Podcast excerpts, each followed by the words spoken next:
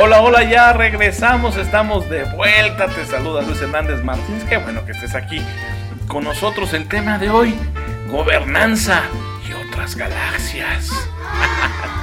Le hablamos en el bloque eh, pasado la relevancia que tiene este concepto para ti como empresario, como directivo y como profesionista independiente. Vaya, como Juana y Juan ciudadano, como ciudadano de a pie.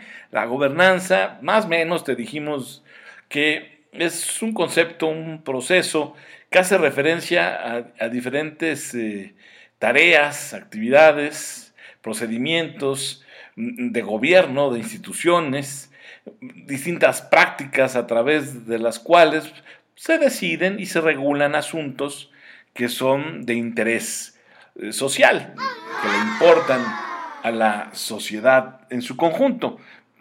Y bueno, eso es relevante, óyeme, óyeme, porque nos va a ayudar a construir un México más justo, más próspero, más competitivo y en paz, alejado del bullicio y de la falsa sociedad. es lo que se busca, lo que se desea, tratar de combatir la desigualdad, que tú ya sabes que es ante todo una construcción social, histórica y política. Podemos tener diferentes niveles de desarrollo económico o tecnológico, eh, pero siempre, siempre existirán múltiples maneras de organizar, de coordinar eh, regímenes de propiedad o de fronteras o sistemas sociales o políticos, fiscales educativos, que eh, tienen una de dos. O combaten la desigualdad o la fomentan. Aquí lo que te quiero decir, el, énfasis, el entre líneas que quiero que descubras, es que justamente estas eh, maneras de actuar, de hacer, de coordinar, de organizarse, al final son elecciones de naturaleza política. Entonces de ahí que este tema de gobernanza entre paréntesis nosotros le ponemos y otras galaxias, sea de relevancia para ti como alta dirección o como mujer y hombre de vértice de tu empresa.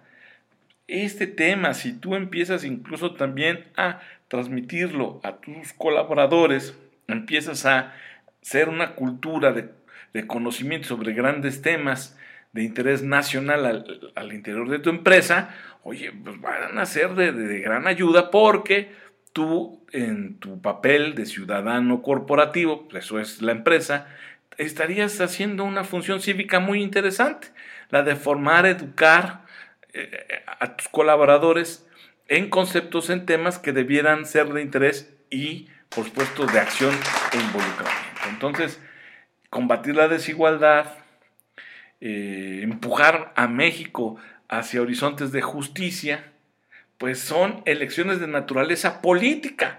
Y es justamente lo que la gobernanza eh, trata, va o, hace referencia. Son todos esos procesos de gobierno, de procedimientos, de prácticas, de instituciones, que justamente a lo que va o de lo que trata es que deciden y regulan los asuntos que atañen a la sociedad. Punto, así más menos, ¿verdad?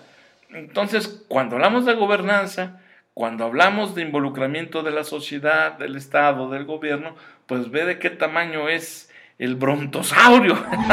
y por eso es importante que tú te involucres y que este tipo de conceptos los bajes, los, los, transmitas también hacia el interior de tu empresa, que des talleres, que des pláticas para que tu gente se sensibilice y luego vaya tu personal, tus trabajadores a sus casas y empiece también a comentarlos en sus diferentes ámbitos de influencia. Y entonces imagínate, piensa, va con nosotros de la mano, cómo vas irradiando y vas construyendo una sociedad también más informada. Esto pues, no, es de ocultarse, eh, el conocimiento como la riqueza puede ser creada y esto ha sido así a lo largo de de la historia, la historia nacional, la historia mexicana, pero también la historia de la mayoría de los países.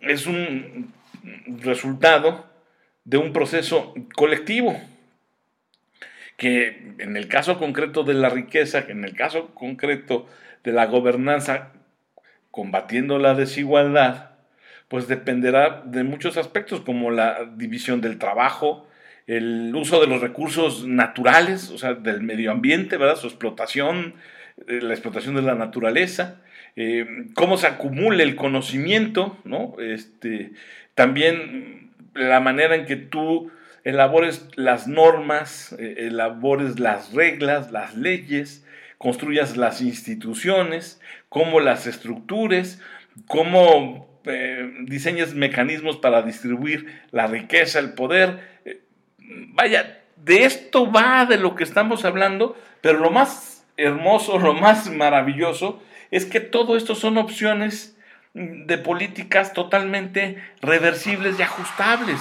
No es algo que ya tiene uno que vivir como si fuera destino fatal.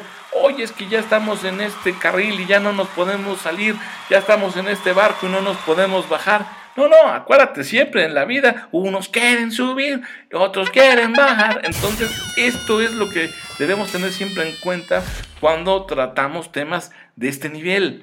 La gobernanza implica el, armado de diferentes políticas, sí, el armado de diferentes estrategias, sí, el, llamado a tomar eh, diferentes decisiones, sí, pero todas estas, en caso de que no funcionen en este propósito de combatir la desigualdad, pues son reversibles, se, echan para atrás y se construyen otras, ¿verdad? Pero aquí lo importante es que haya ese consenso, ese diálogo, esa comunicación.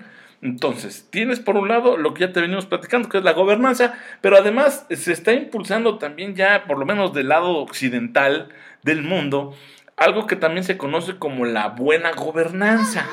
Y a lo que ya conoces y ya te hablamos de la gobernanza, agrégale la buena gobernanza, pero aquí ya desde la perspectiva de los derechos humanos.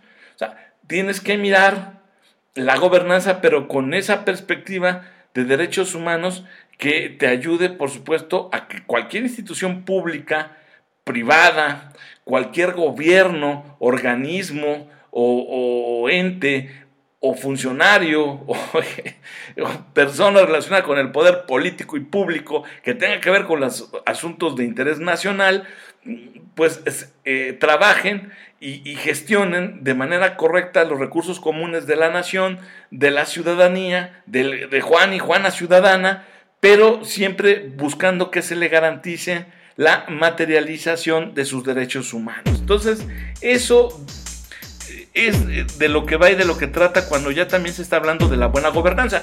Ahora, yo te lo advertí, te lo dije desde el segmento pasado.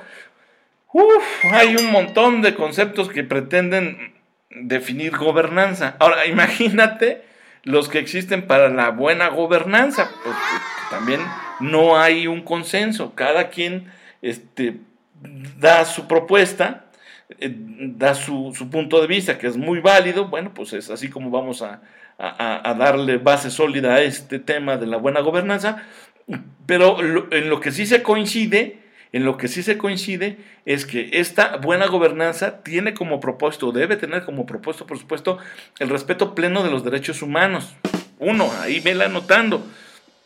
Debe, por supuesto, eh, impulsar y favorecer y fortalecer el Estado de Derecho, alentar la participación efectiva de la ciudadanía, representada en múltiples y muy variados eh, eh, constructos, como sus asociaciones, eh, sociedades civiles, sindicatos, grupos de trabajo, en fin, este, es una gobernanza que impulsa el pluralismo político, ¿no?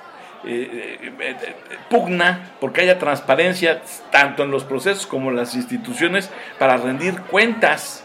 Y aquí esto está maravilloso porque para ti como empresario, para ti como directivo, si ya te vas a meter a promover estos conceptos como la buena gobernanza, pues en, contraprestación vas a tener un sector público eficiente, eficaz. vamos a abonar a la legitimidad, vamos a acceder a un conocimiento, a una información y a una, educación cada vez de mejor nivel, de, mayor calidad. vamos a lograr que la ciudadanía, que los mexicanos se, empoderen, se involucren de manera más decidida en los grandes temas eh, nacionales, los conceptos como equidad, sostenibilidad, valores, civismo, responsabilidad, solidaridad y tolerancia ya no van a ser solo mitos geniales o conceptos que van a estar acompañando eh, post, en, post-its ahí en, este, los pizarrones eh, o, que van a ser eh, temas tratados por, por iniciados.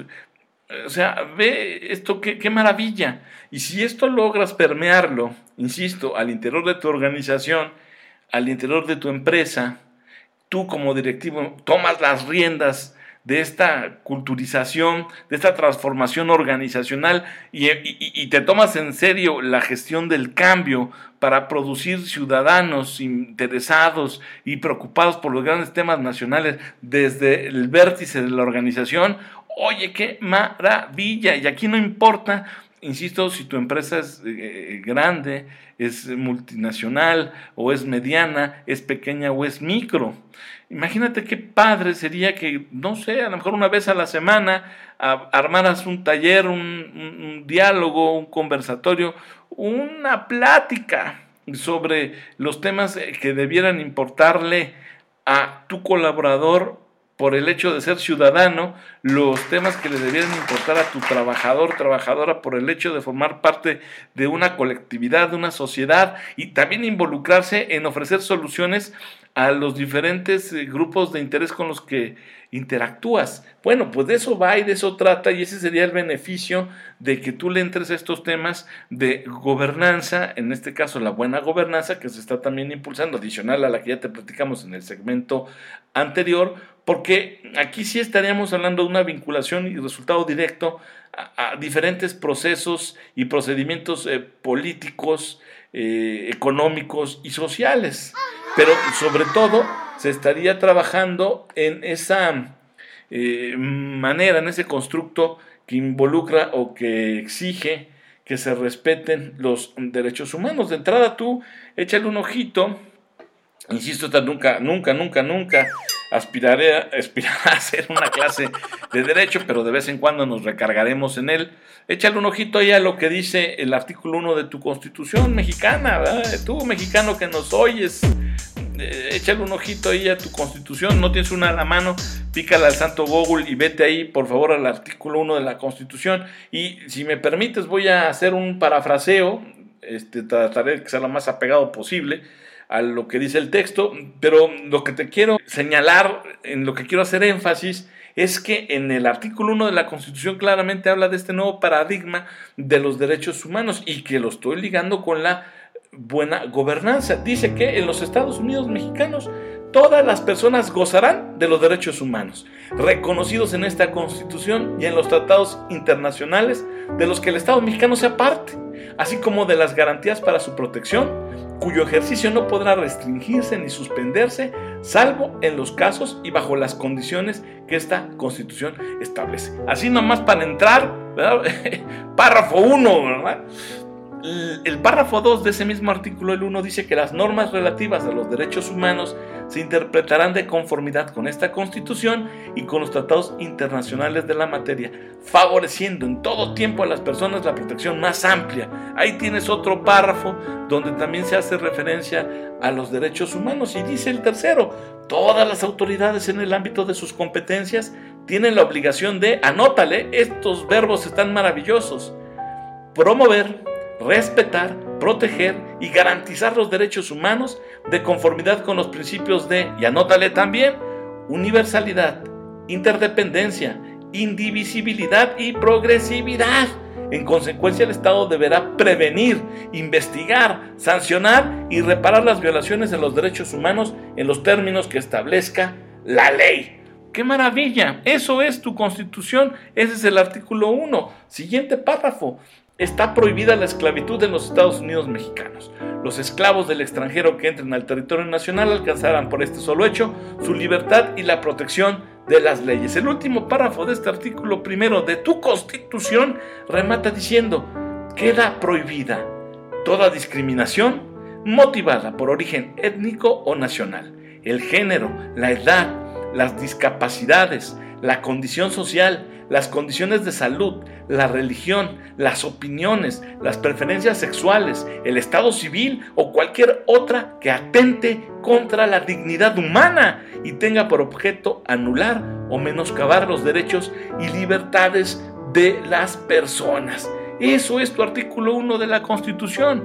Revísalo, léelo, coméntalo con tus trabajadores, con tus colaboradores, platiquen la importancia que tiene esto al interior de la empresa, cómo es que funcionan este tipo de ideas y conceptos para que las empresas respeten los derechos humanos al interior, por supuesto, y en favor de todos sus colaboradores, en fin.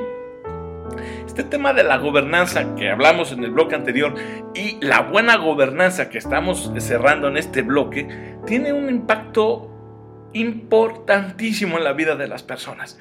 La invitación que te hago a ti como directivo, como dueño de empresa, como hombre y mujer de vértice, es que le entres a estos temas y que nos ayudes a crear una cultura alrededor de todos estos conceptos que lo que buscan, insisto, lo que impulsan, pues son sociedades menos desiguales, sociedades más igualitarias.